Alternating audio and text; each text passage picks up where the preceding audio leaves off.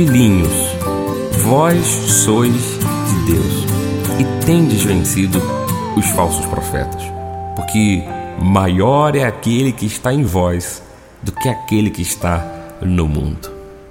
Palavras de João, o apóstolo de Cristo, quando ele eh, na Bíblia Sagrada deixou aqui a primeira carta, capítulo 4, versículo 4, falando aos irmãos de que tudo que o mundo apresentava em termos de malícia, de perversidade, de falsas profecias, de mentiras, querendo é, se introduzir no meio evangélico, ele diz: Olha, meus filhinhos, vocês são de Deus, vocês têm vencido todo, todos esses falsos profetas e essa força que faz com que vocês vençam vem daquele que é maior do que o que está operando neste mundo.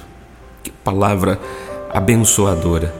Podermos perceber que pelo evangelho genuíno, pela palavra de Deus viva e eficaz, nós, o povo do Senhor, podemos vencer as falácias, podemos vencer as ideologias que são contrárias à vontade de Deus, podemos vencer até aquelas que parecem é, nos enganar, porque são falsas profecias.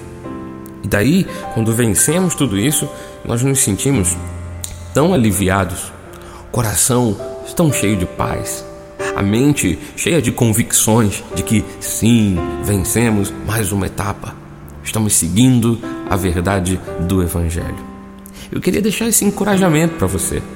Se você estuda a Bíblia, se você faz parte de uma comunidade cristã que tem zelo pela palavra de Deus, você tem todos os subsídios, você tem todas as ferramentas, toda uma base bíblica para vencer todo tipo de falso profeta.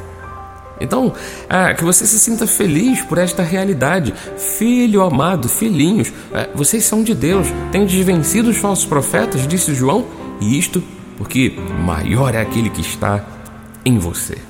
Alegre-se com isso e abra o teu coração e a tua mente para receber mais e mais do conhecimento da graça de Deus.